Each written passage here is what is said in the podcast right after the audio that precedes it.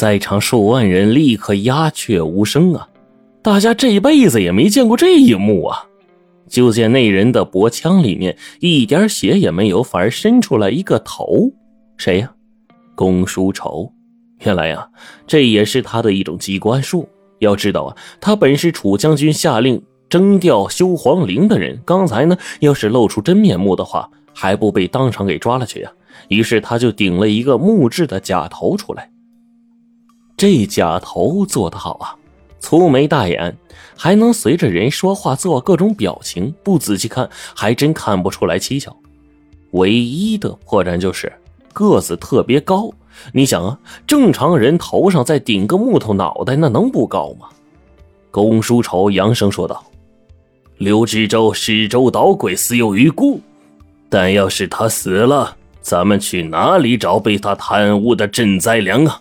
现在最重要的是让他把粮食交出来。”这话一说，灾民们纷纷点头，都把目光投向了刘知州。刘知州顿了顿，才说。粮食我有，但是不在幽州城，请大家给我三天时间。三天后不但有粮，而且一定让大家吃上白米饭。大家先喝粥填填肚子。这话大家谁也不信，缓兵之计呀，都要抡起拳头了。这个时候，鲁师爷站出来：“刘知州，刚才得罪了楚将军，问罪在即，又能跑到哪里去呢？再说他一家老小都在城里。”他只有将功折罪这一条路啊！哎，这话在理。灾民们纷纷平息了愤怒，又在锅前排起了队。公叔丑呢，取出粥锅里的这个乌木块，正要走，刘知州一把把他拉到了僻静处，苦着脸说：“哎，公叔先生，你可把我害苦了。”公叔丑冷笑，心想：“你这种发国难财的，这不是咎由自取吗？”刘知州叹了口气，从怀里掏出一个小布袋来说：“你看看这个，就知道真相了。”小布袋打开，露出里面的东西来，竟然是混有大量沙石的白米。刘知州苦笑着：“ 实不相瞒，朝廷拨下来的赈灾粮啊，就是这种东西。我给大家熬粥，先要去除沙石，这一除……”哎呀，粮食剩下还不到一半，只够熬薄粥啊！要是熬厚粥，两天就断粮了。公叔仇就奇怪呀，不是，那那你怎么刚才不说呀？因为押粮到这里的正是楚将军。刘知州愤愤地说：“一定是他在路上混了沙石，然后把粮食扣下，好卖个高价。我拿到取了数的粮食，自然是无法赈灾。”他正好借机治我的罪，一石二鸟啊！更高明的是，我还无法跟百姓明讲。刚才的局势你见到了，一旦说出真相，灾民就会冲击楚将军的军队，马上就是一场民变呐！若楚将军派大军镇压灾民，不但是幽州的百姓要生灵涂炭，虎视眈眈的匈奴也会趁机挥军南下。老刘，我五十有死。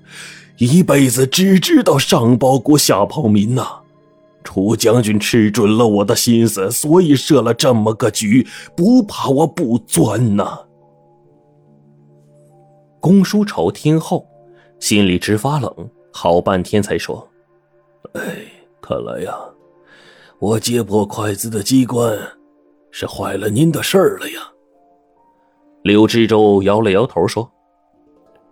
您就是不揭破，这粮食啊也吃不了几天。现在只是让时间更紧了。我要做的就是三天里找到粮食，让灾民安然度过一个月。一个月后就会有第二批赈灾粮到来了。说到这儿，刘知州握住了公叔仇的手，说：“现在唯一的办法就是向幽州粮行的商老板借粮。”您在城里很有威望，咱们一起去吧。说起这幽州粮行的商老板，可不是等闲之辈，光粮仓就有九个，在这大灾之年，居然仓仓充盈，可见此人的神通广大。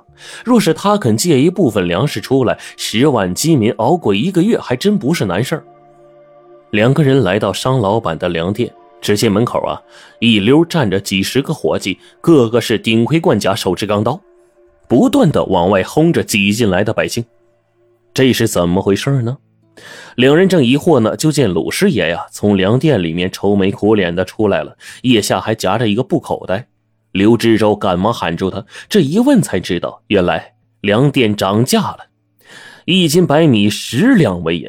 那年月，一个中等人家一年的收入也不过是十几两银子呀。有的百姓气不过，想冲进去说理去，可都被这全副武装的伙计给赶出来了。鲁师爷就苦着脸说：“哎呀，我拿出半生积蓄，只买了白米就近二两啊。”刘志洲看了一眼公叔仇，吩咐鲁师爷进去通禀商老板，说知州来访。商老板客客气气的请刘知州进了店，眯着小眼儿听刘知州说完借粮的事嘿嘿一笑：“嘿，本人姓商啊，在商言商嘛。眼下是十两银子一斤米的行市，我怎么会傻的出借粮食？”鲁师爷看不下去了，就厉声说：“这是刘知州借你的粮，一周的父母官。”商老板不急不恼：“嗯。”事已至此，我就直说了吧。啊，这个店我说了不算，真正的老板是楚将军。只要他一张亲笔手令到此，粮食你们白拿都行。这时候，一旁的公叔仇说话了：“你在十万饥民包围中卖高价，就和坐在火山口上一样，难道不怕众人抢抢？”到时玉石俱焚，悔之晚矣。这话有分量啊！没想到呢，商老板毫不在意，从身后的笼子里抓出一只信鸽来。我这信鸽乃是波斯名种，灾民若敢强抢，这信鸽半个时辰就能飞到阴山军营报讯去。接信后，楚将军的大军飞急赶到。所谓富贵险中求，嘿，我姓商的呀，就是要发这笔国难财。话说到这儿，就说绝了。刘知州三人闷闷不乐的回了府，都是愁眉不展。公叔仇呢，思索良久，忽然说：“